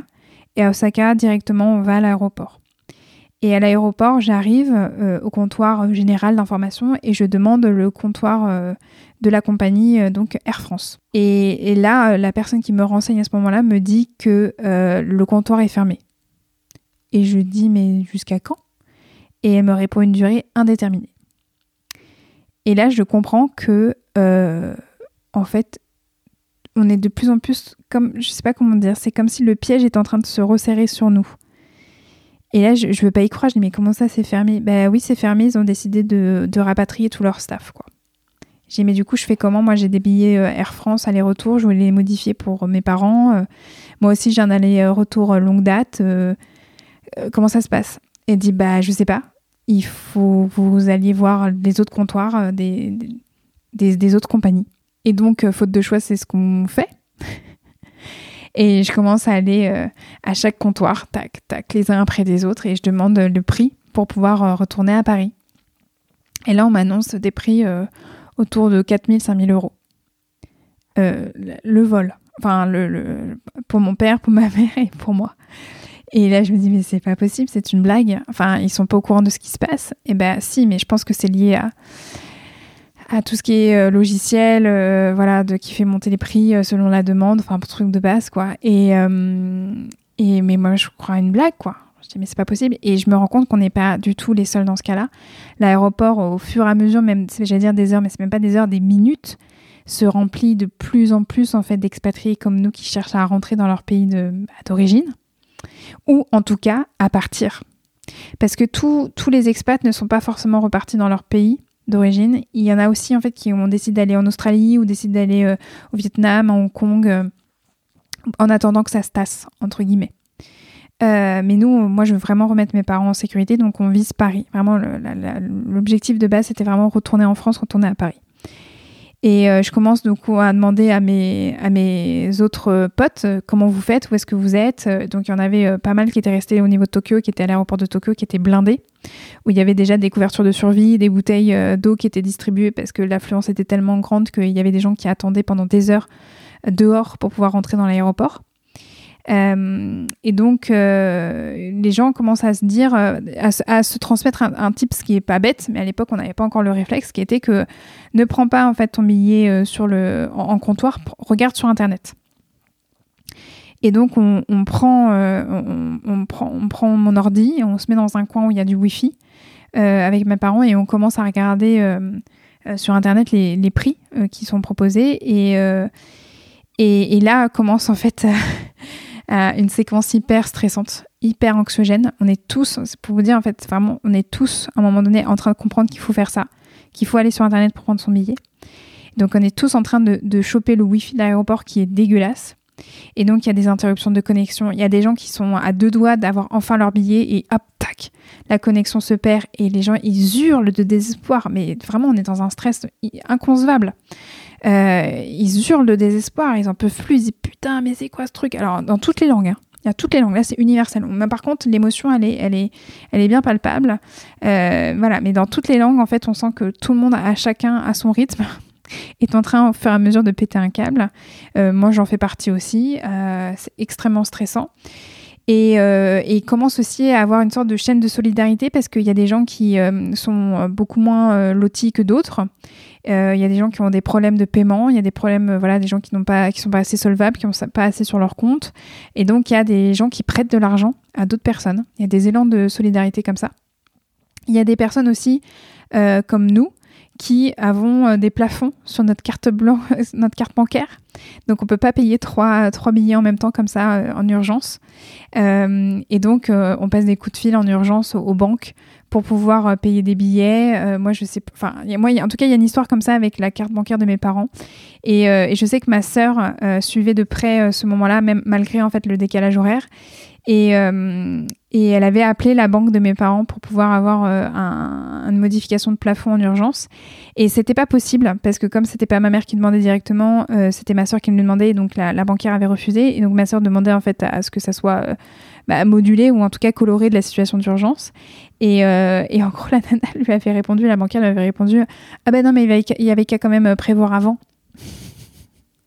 Bah oui, bien sûr, on va, on, va, on va prévoir en fait un tremblement de terre, un tsunami, un accident nucléaire euh, quelques semaines avant un départ au Japon en vacances. Bah oui, oui, bien sûr, quoi. Bref, tout ça pour vous dire que c'était absolument horrible comme situation. On a enfin réussi à avoir un billet. On a eu très très chaud. On a enfin eu un billet, mais donc là après il fallait attendre. Et donc c'est là où c'était très particulier parce qu'il y a des répliques qui se poursuivaient. Là à Osaka, je crois qu'on en avait un tout petit peu, mais elles étaient vraiment faiblardes par rapport à ce qu'on avait ressenti à Tokyo. Mais il y avait quand même cette idée que Osaka, c'est quand même l'aéroport d'Osaka, dans tout cas dans celui où on était, c'est un aéroport en fait qui est sur l'eau. Donc s'il y a à nouveau en fait un s'il y a à nouveau un séisme, s'il y a à nouveau des répliques, euh, ben, il peut y avoir à nouveau un tsunami, et ben on est juste en fait sur l'eau quoi. Donc on n'est pas forcément serein quand on attend notre avion. On dort dans l'aéroport, on n'arrive vraiment pas bien à dormir, on se sent dégueulasse, on se sent sale, euh, on est hyper coupable, on se sent honteux euh, de quitter le Japon de cette manière-là. Moi en tout cas, moi c'est vraiment mon sentiment. euh, ce, pays voilà pour lequel j'ai tellement travaillé mais bon moi de toute manière à l'époque c'était assez clair pour moi c'était que moi mon objectif c'était de remettre mes parents en sécurité. Donc je revenais en fait en France pour pouvoir remettre mes parents en sécurité. Euh, je savais pas ce qu'il en était du Big One je savais pas ce qu'il en était de l'accident nucléaire mais pour moi l'objectif c'était je pensais même pas à moi d'abord c'est je pensais d'abord à remettre mes parents en sécurité. Vraiment, je, crois que le fil rouge de, tous ces jours euh, vécus en urgence, c'était euh, euh, de protéger mes parents. Je crois que c'est ça qui m'a qui, qui m'a permis de tenir, c'est que euh, je pensais pas vraiment à moi, aux conséquences en fait pour moi-même.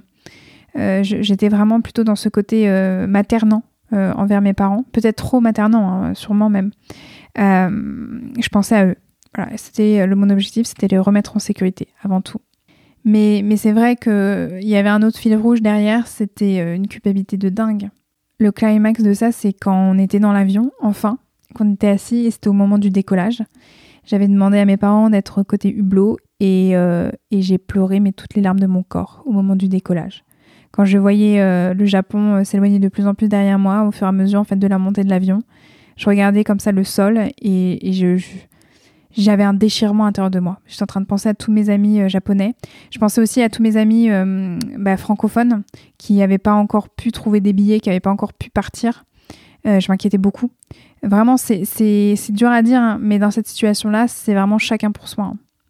Il n'y a pas à dire. On peut être quand même en train de se donner des contacts aux uns aux autres, mais euh, il faut être réactif, il faut avancer. Euh, la, vie continue, dans le sens où il, faut, se protéger.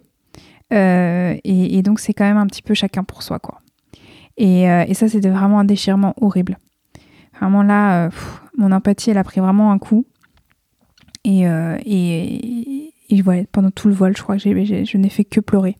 Et j'avais mes parents qui étaient euh, en état de choc. Je pense que quand je les revois dans l'avion, quand je les revois en fait euh, revenir à Paris ensuite, ils étaient en état de choc. Ah oui, parce qu'il faut quand même préciser que on a fait Osaka, Hong Kong, Hong Kong, Londres, Londres, Paris. On a mis trois jours à rentrer. Et euh, donc quand on est rentré, mes parents ils étaient en état de choc, franchement. Euh, ils avaient toutes les images du Japon dans la- en tête ils étaient très très inquiets pour euh, euh, la famille de ma meilleure amie euh, japonaise, euh, très très inquiet pour mes autres camarades de classe, pour, pour mes amis encore restés au Japon. Ils étaient très très inquiets pour, pour les Japonais, hein. très inquiets pour le Japon. voilà, donc ils étaient en état de choc et moi aussi. Moi aussi. Et donc à partir du moment où je suis revenue en France, à partir du moment où ça y est, mes parents étaient en sécurité, là c'est passé quelque chose en moi qui était vraiment un sentiment d'inachevé terrible. Vraiment, il a commencé à se dessiner en moi, vraiment comme une sorte de gouffre, de plus en plus profond au fur et à mesure que les jours avançaient. euh, Il y avait un gouffre ouais, d'un sentiment d'inachevé euh, horrible. Vraiment, j'étais dans une amertume euh, immense pendant tout- tout- toute ma période où j'étais euh, j'étais en France, où j'étais revenue en France. Je suivais euh, de loin les actualités euh, du Japon. Et bah, j'attendais, hein, parce qu'il y avait quand même les 72, dans les 72 prochaines heures, il y avait, donc le Big One qui devait arriver, et finalement, il n'a pas eu lieu. Donc, sentiment de soulagement, mais aussi sentiment de Ah, si j'avais su, en fait, je serais pas partie, quoi. Et puis, je dis ça, et en même temps, euh, ce qui se passait à Fukushima, c'était loin d'être terminé, et c'est toujours pas terminé d'ailleurs, mais euh, c'était de pire en pire. Donc moi, je suivais euh, les actualités du Japon, je suivais en fait l'actualité de Fukushima, de, tout- ce qui se passait au niveau des explosions, des réacteurs, des fuites radioactives. Mais dans ma tête, de plus en plus, c'était dès que je peux, en fait, je retourne au Japon. Dès que je peux, je retourne à Tokyo. Dès que je peux, en fait, je reprends ma vie d'avant. Et c'était illusoire parce que ma vie d'avant, elle était bien, bien terminée. hein. Euh, ma vie d'avant, elle s'est terminée en fait le 11 mars. À partir de ce moment-là, plus rien n'a été vraiment pareil. Vraiment. Mais en tout cas, quand j'étais en France, c'était euh, horrible. J'étais pas du tout à ma place. C'était à l'opposé du sentiment que je décrivais euh, tout à l'heure, il y a quelques minutes, où avant le 11 mars, je rayonnais, tout était fluide, tout était facile. À partir du moment où je suis revenue en France, il y avait un décalage terrible, énorme. Euh, je me sentais pas du tout à ma place. Je n'avais rien à faire en fait en France. Ma vie, c'était c'était euh, au Japon. J'avais tout construit. J'avais mes amis. euh, j'avais mes études. Euh, Qu'est-ce que je faisais là en France? J'étais complètement déscolarisée. Euh, j'avais essayé de reprendre contact avec l'INALCO, mais euh, eux aussi, euh, ils étaient complètement en fait euh, dans l'impossibilité de concevoir en fait l'inconcevable. Euh, donc euh, ils avaient, enfin, j'étais allée voir ma directrice pédagogique euh, du département Japon euh, et en gros elle m'a dit oui oui c'est très triste. euh, ah dommage, hein, pas de chance hein, que ça soit tombé sur ton année à toi. Voilà c'est tout ce qu'elle m'avait dit. En gros, en gros démerde-toi, euh, bah tu redoubles et t'attends la, t'attends la rentrée prochaine. Voilà ce qu'elle m'avait dit. Euh, donc là, pour moi, c'était hors de question. Donc je, commençais de plus en plus à secrètement. hein, je, je le disais pas encore à mes parents, je le disais pas encore à, ma sœur, je le disais pas encore à ma famille plus élargie. hein. mais c'était en fait dès que je peux, en fait, j'y retourne. Et euh, donc on était le, voilà, on était autour du, voilà, 17-18 mars. Je commençais de plus en plus à prendre ces décisions. Et, voilà, j'avais quand même pris euh, le temps de revoir certains amis francophones. Et, euh, mais mais c'était horrible. J'avais pas envie d'être là. J'étais contente de les voir et en même temps, j'étais pas du tout, du tout contente de les voir. J'avais rien à faire là. Ma vie, en fait, n'était pas à Paris. Ma vie, en fait, elle était à Tokyo. Et j'avais juste envie, en fait, c'était de la, la reprendre. Sauf que je savais pas quand et je savais pas comment j'allais pouvoir, en fait, la reprendre. Et il y a quand même un élément important, c'est que les vacances, les grandes vacances euh, japonaises se terminaient. Et la fac m'a envoyé un mail pour dire, bah, ça serait bien que vous reveniez dans pas trop longtemps parce que les cours vont reprendre. Et donc, on, bah, Fukushima is the new normal. En gros, c'est bah, Fukushima, ça devenait en fait la nouvelle, euh, la nouvelle norme, quoi. La vie continue. euh, Il y a une centrale nucléaire qui est prête à, péter. euh, Il y a des fuites incroyables qui se, qui font, euh, qui, partent dans la mer. Mais bon, c'est pas grave. On continue la vie, on continue. le monde continue en fait de, tourner. Donc, on va faire avec. Et et ce qui s'est passé, c'est que donc j'en parle à mes parents. Il y a cette idée, il y a, une autre date qui est importante, c'est que ma sœur, ma sœur est née un 15 avril. Et donc euh, je me suis dit bon bah je reste jusqu'à l'anniversaire de ma sœur et euh, quelques jours après l'anniversaire de ma sœur, euh, je repars au Japon. Et j'en parle à mes parents et, et mes parents sont d'accord. Alors que je m'y attendais pas du tout. Je me suis dit eux qui ont vécu la catastrophe de près, qui ont vu en fait la puissance de la nature, la détresse humaine et la, détresse des Japonais, jamais ils vont me laisser repartir en fait au Japon. Surtout voilà que bah, comme je vous disais, Fukushima en fait c'était toujours là. Mais euh, étonnamment, euh, ils ont dit oui. En gros, ils sont tombés en fait amoureux du Japon. ils, ont compris, euh, sans vraiment que je leur dise ce sentiment d'inachevé que je ressentais à ce, moment-là. Et parce qu'eux-mêmes, je pense qu'ils le ressentaient par rapport au fait qu'ils n'avaient jamais pu voir Tokyo. Et donc, ils avaient qu'une envie, c'était que je puisse aller mieux aussi, parce que euh, ils voyaient que j'allais pas bien. J'allais de moins en moins bien hein, au fur et à mesure des jours. Et donc, euh, ils m'ont dit OK. Et dans ma famille, c'est les seuls en fait qui m'ont dit OK. Ma sœur était contre cette idée de repartir euh, au Japon. Elle voulait surtout pas en fait que j'y retourne. Ma- les autres membres de ma famille, pareil, ils ne comprenaient absolument pas mon délire de vouloir retourner au Japon. Ils pensaient que j'allais abandonner l'idée et que bah, j'allais être bien sage et que j'allais euh, rester en sécurité en fait en France. Et donc ils étaient absolument contre cette idée que je reparte. Et en fait, tant pis. Euh, ce, qui, ce qui était le plus important pour moi, c'est que c'était mes parents en fait qui comprennent ce que je ressentais. Et donc j'ai pris mon billet et je suis repartie euh, quelques jours après le 15 avril euh, au Japon. Et aussi ma décision, elle a pu être euh, faite de manière aussi simple parce que euh, j'avais des amis qui avaient commencé déjà à repartir au Japon. Euh, voilà, j'avais deux, deux amis qui, euh, même pas deux semaines après le retour, je crois, c'était- on n'était même pas encore en avril, que fin mars, ils étaient déjà repartis euh, au Japon. Dans une envie comme moi de, de reprendre là où, où ça s'était arrêté. Euh, donc ça, ça m'a vraiment aussi euh, convaincu que bah, il fallait que, que je continue. Euh, je, ne savais pas comment, hein, comment j'allais retrouver Tokyo, comment j'allais retrouver en fait le Japon, comment j'allais retrouver mon université, comment j'allais retrouver mon quotidien coloré en fait de, de ça. hein. Mais il fallait que, fallait que, fallait que je, je- puisse bah, stopper ce sentiment d'inachevé qui était, qui était absolument destructeur, vraiment. Je crois que c'est avant mon retour au Japon que j'entends parler du terme fly jean. Je crois que c'est justement quand je commence en fait à suivre les actualités euh, concernant Fukushima, concernant euh, bah, le Japon, euh, sur les blogs, sur les réseaux sociaux, que je commence à voir le terme fly jean qui circule dans la communauté des expatriés japonais. Et je comprends tout de suite que fly jean, en fait, c'est une insulte. C'est une insulte à tous les expatriés qui, comme moi, sont partis du Japon, ont fui. Euh, ce mot-là, il est venu vraiment taper fort sur ma blessure, euh, sur ma blessure d'abandon. Pas dans le sens où c'est moi qui me suis sentie abandonnée, mais plutôt c'est moi qui ai abandonné. Euh, vraiment, c'est venu taper extrêmement fort. Je me sentais déjà suffisamment coupable, mais alors là, que des personnes expats puissent aussi bah, dévaloriser le raisonnement qui voulait en fait aller chercher quand même de la sécurité, ça a été très très violent.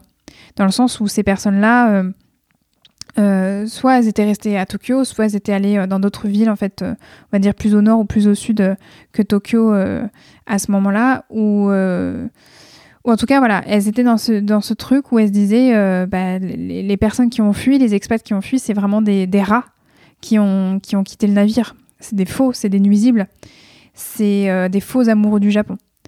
Et ça, ça a été extrêmement douloureux parce que euh, enfin, la décision de partir du Japon, de quitter le Japon, euh, elle a été en fait, euh, elle a provoqué un déchirement total de mon être. Vraiment, il y a mon âme qui s'est fracturée à ce moment-là. Donc ouais, le terme fly jean pour moi il est extrêmement sensible. Ça, ça, ça vraiment, ça a marqué mon identité. Et je crois que c'est depuis cette époque-là que je suis une fervente militante des nuances. Je milite vraiment pour que la vision de la vie ne soit pas binaire, qu'elle soit en fait plutôt un camailleux d'émotions. Euh, voilà, c'était déjà le cas avant, mais je pense que euh, d'être confronté à ce côté en fait euh, t'es fly jean ou t'es pas fly ça a été tellement émotionnel pour moi que ça a vraiment encore plus, on va dire, augmenté mon amour, mon besoin de nuances pour expliquer, pour euh, toucher, pour rentrer en contact avec ce monde. Et donc je suis revenue au Japon. Euh, je pense que c'était euh, donc autour de la mi-avril. Et j'ai repris les cours. J'ai retrouvé mes, camarades de classe francophones. Et toutes, elles étaient parties, elles aussi, dans leur pays respectifs. Et toutes, elles, elles sont revenues à peu près au même moment que moi. Euh, et c'était assez bizarre de retrouver Tokyo. L'ambiance n'était pas du tout, du tout la même parce que comme euh, il y avait des gros problèmes au niveau de la centrale en fait de Fukushima, tout ce qui était lié à l'énergie, tout ce qui était lié en fait à l'électricité, bah, il y avait des restrictions assez euh, dures pour pouvoir justement bah, compenser le manque en fait d'énergie produite par la centrale en fait de Fukushima, ce qui fait que bah, au Japon normalement c'est extrêmement lumineux le soir. Voilà, il y a des, il y a tout, tout plein d'encarts en fait lumineux énormes, des télés euh, complètement, euh, des télés géantes, des écrans géants qui sont en pleine rue, qui, qui balancent en fait euh, à toute heure des, des, des, informations ou des publicités. Bah, tout ça en fait était éteint. Donc quelque part la ville était éteinte. La ville et même la vie était éteinte.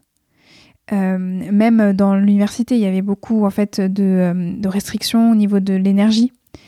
Et puis aussi, euh, moi, je me rappelle aussi beaucoup de mon rapport en fait avec la nourriture, où les choses étaient dites en fait à demi mot. Il fallait faire attention par rapport à la provenance en fait de l'alimentation de certains légumes, de certains fruits.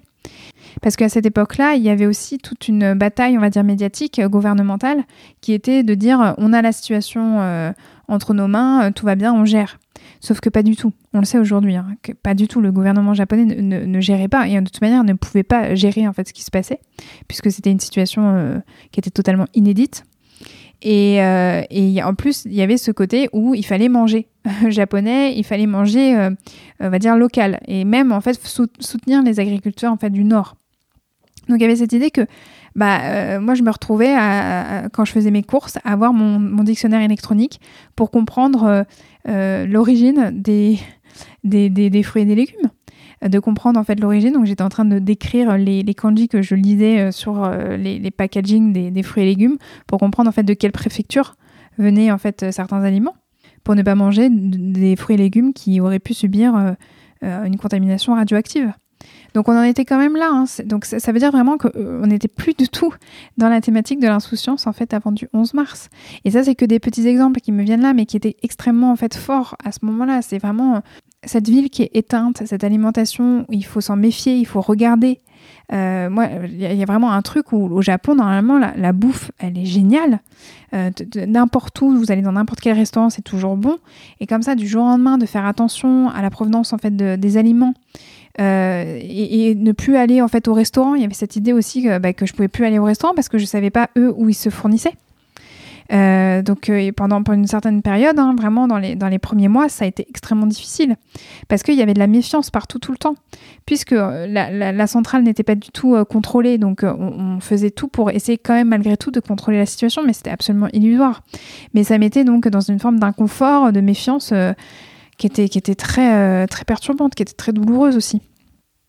Puis moi, je me rappelle que quand j'essayais d'en parler à des, des personnes japonaises, c'était tabou on me disait que oui, à demi-mot, il fallait, il fallait faire attention. Mais en gros, est-ce que eux, ils achetaient ou pas, euh, ce qu'ils mangeaient, est-ce qu'ils étaient inquiets ou pas? Les questions, elles étaient éludées. Il n'y avait pas vraiment de réponse. C'était, voilà, c'est, c'est, je sentais que j'allais sur un terrain où il fallait pas, que je commençais à être extrêmement mal poli d'oser poser des questions pareilles. Donc, euh, bah, je, me taisais et je disais pas ah, et donc on était juste dans une forme de, de méfiance, voire de paranoïa. Puis quand je dis que la centrale était toujours pas sous contrôle, il y a aussi toutes les conséquences de ça. C'est-à-dire que toutes les familles, tous les enfants, tous les, toutes les personnes âgées, obligées de tout quitter du jour au lendemain euh, pour pouvoir reconstruire leur vie dans des sortes de bungalows d'urgence euh, euh, à des kilomètres de là où ils sont nés, à des kilomètres de là où ils ont vécu toute leur vie. Ça, c'est vraiment, c'était, c'était vraiment poignant. Enfin, je... Donc oui, l'insouciance, elle était bel et bien volée. Je découvrais un Japon que j'avais jamais vu. Je découvrais un Japon que je connaissais pas du tout. Et donc là, on arrive sur la partie qui va plutôt ouvrir sur euh, les questions dix ans plus tard.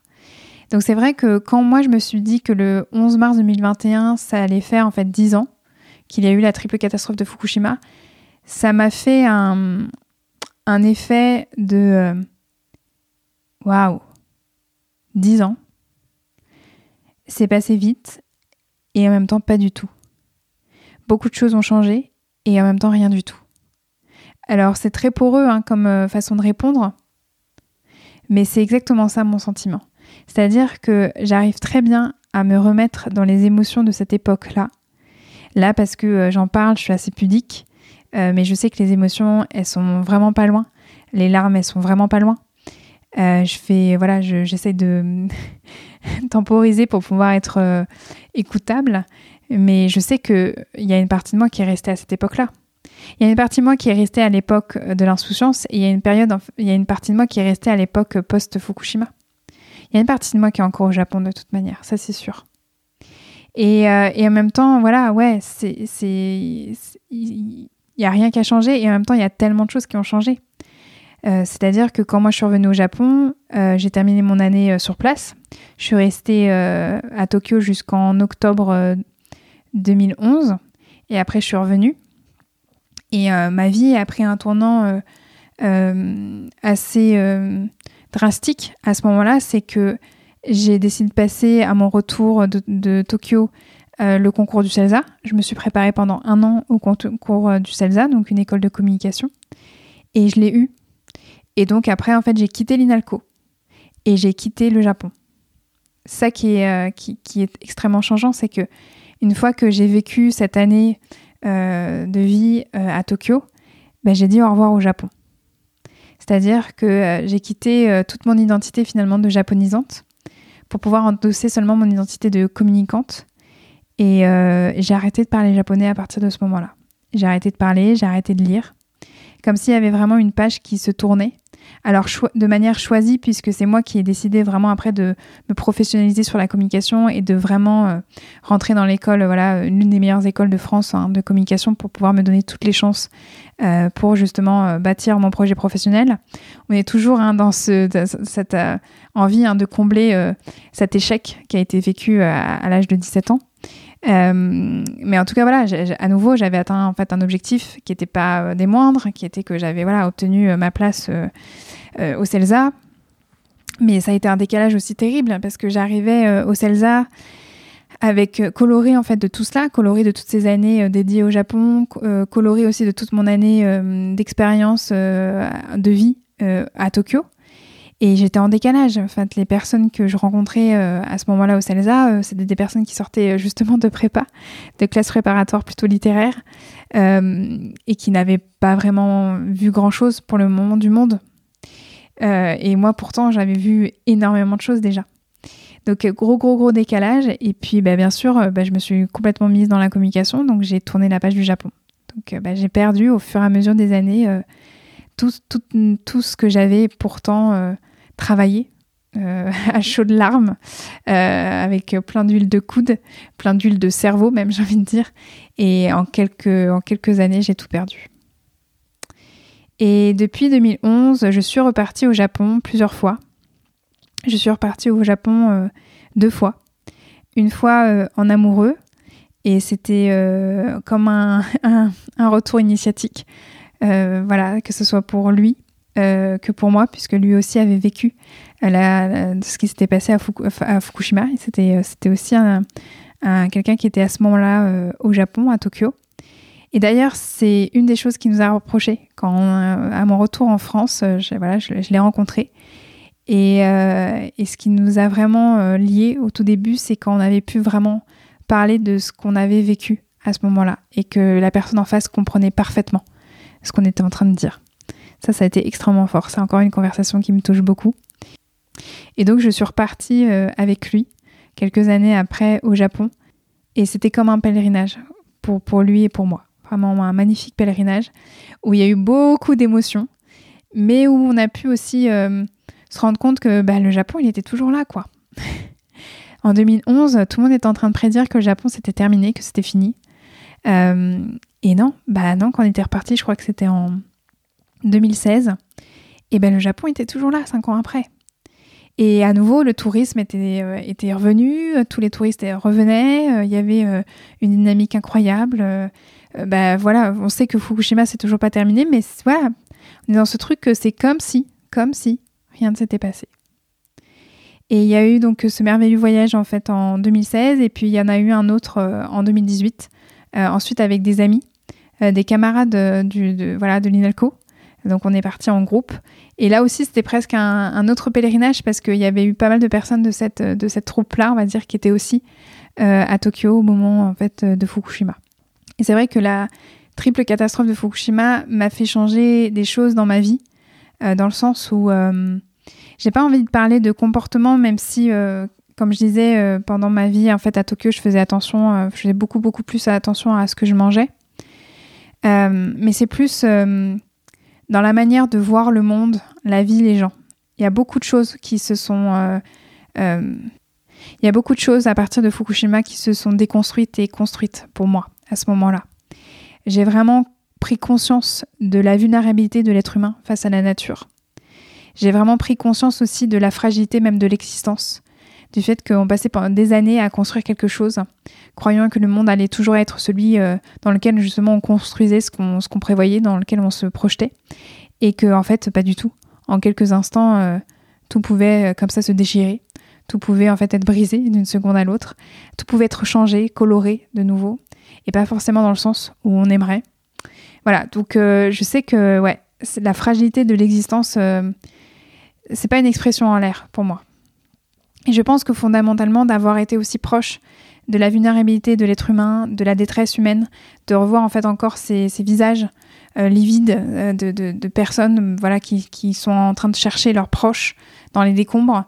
Euh, c'est pas comme si j'avais jamais vu hein, de catastrophe comme ça à la télé, hein. mais là d'être sur place, de sentir ça en fait dans ma chair et de me dire que ça se passe en fait à juste quelques kilomètres, c'est bizarre, hein, mais il y a quelque chose qui a été très, qui a été, ça, ça a vrillé en fait pour moi. Et, ça reste une blessure, euh, dans le sens où je vous disais tout à l'heure que euh, voilà, les larmes, moi, sont pas très loin, quand même, même dix ans après. Il y a les larmes qui sont pas loin, il y a des blessures qui sont refermées et pas, pas tellement qui sont pas tellement cicatrisées, mais je crois qu'inconsciemment, j'ai envie de les garder telles quelles. Je crois qu'inconsciemment, même aujourd'hui, ces émotions-là, cette conscience euh, que l'être humain peut être magnifique, mais peut être aussi destructeur, que la vie comme la nature peut être magnifique, mais aussi en fait être destructrice. Tout ça, c'est des blessures qui m'apprennent encore euh, beaucoup de choses aujourd'hui et qui me servent même dans mon quotidien en tant qu'hypno. Quand les personnes me parlent de vulnérabilité, de leur vulnérabilité face à leur vie, me parlent de tristesse, me parlent d'impuissance, il y a un truc qui résonne en moi, forcément.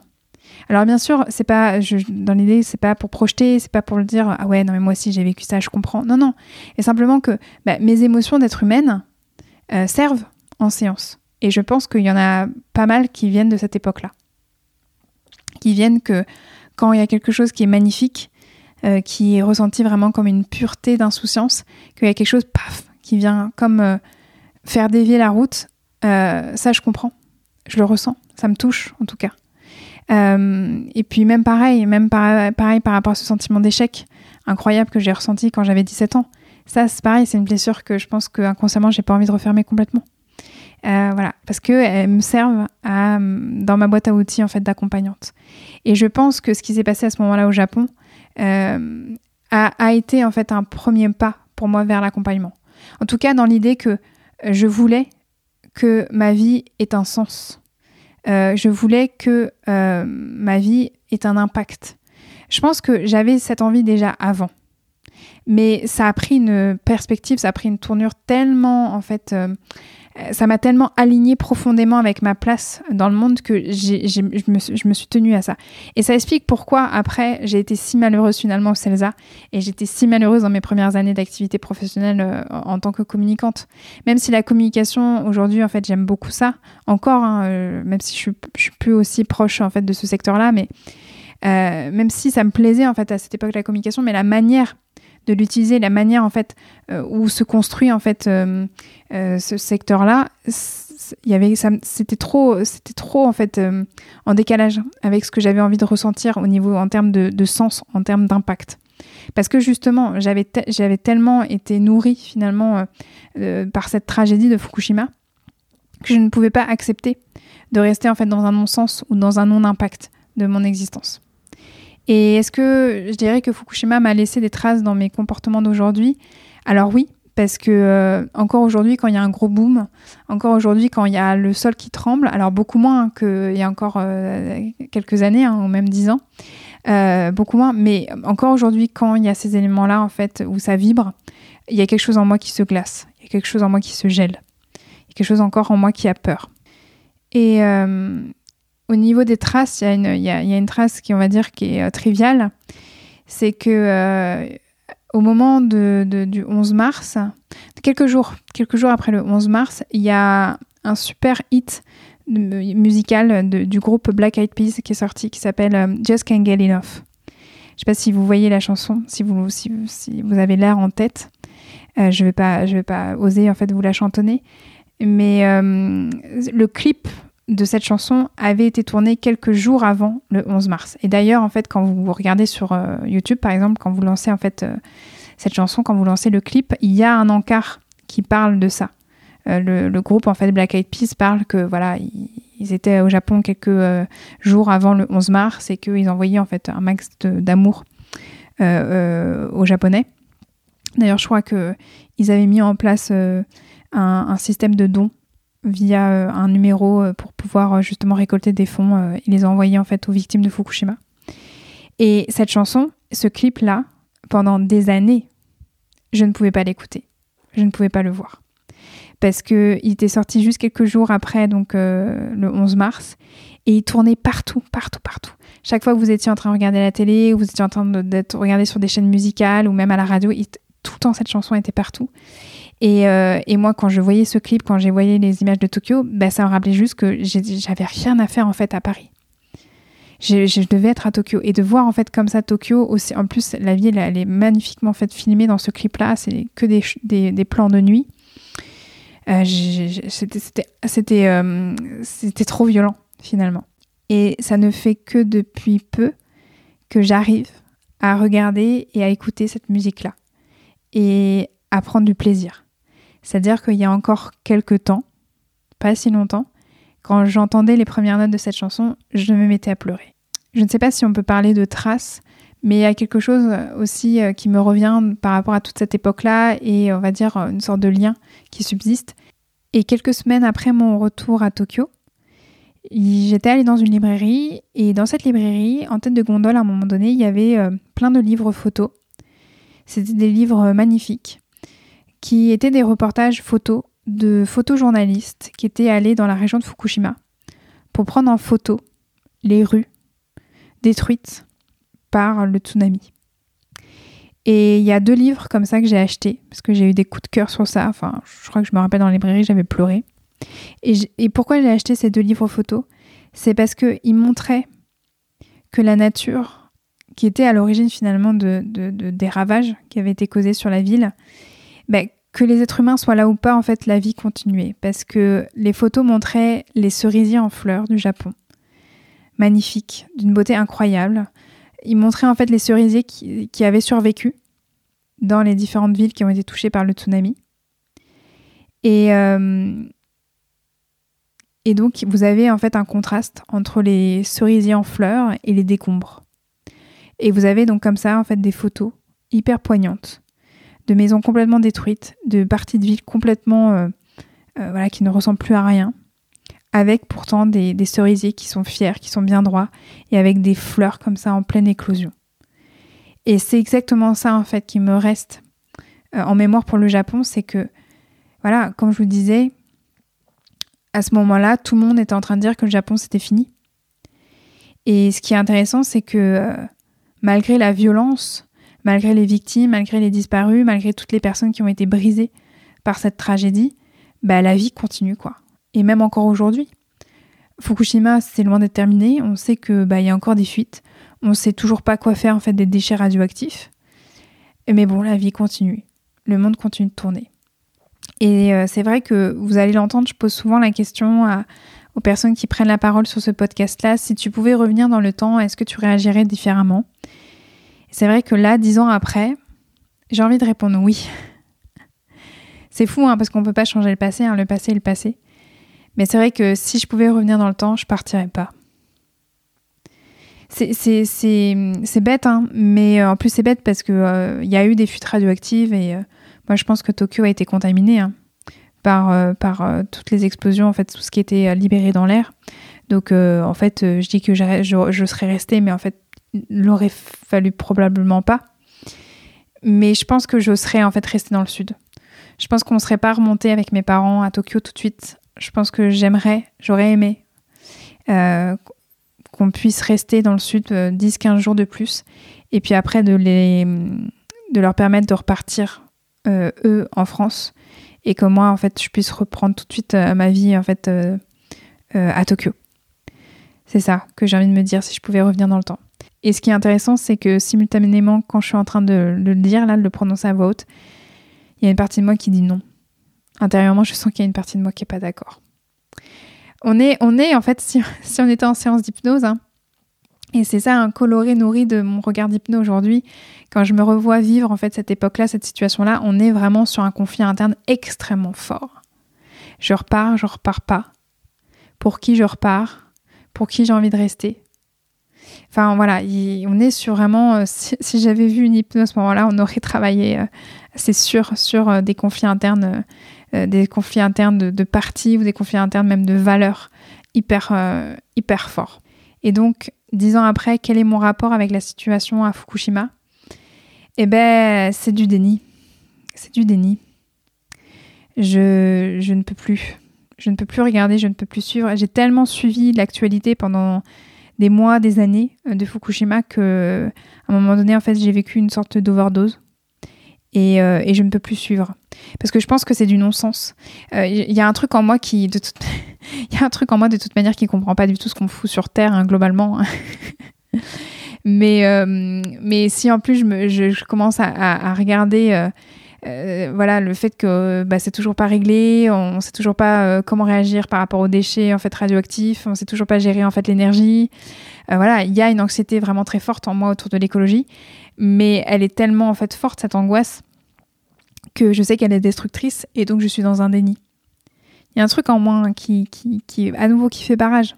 Je peux pas, en fait, je peux pas laisser euh, s'exprimer cette partie de moi euh, librement.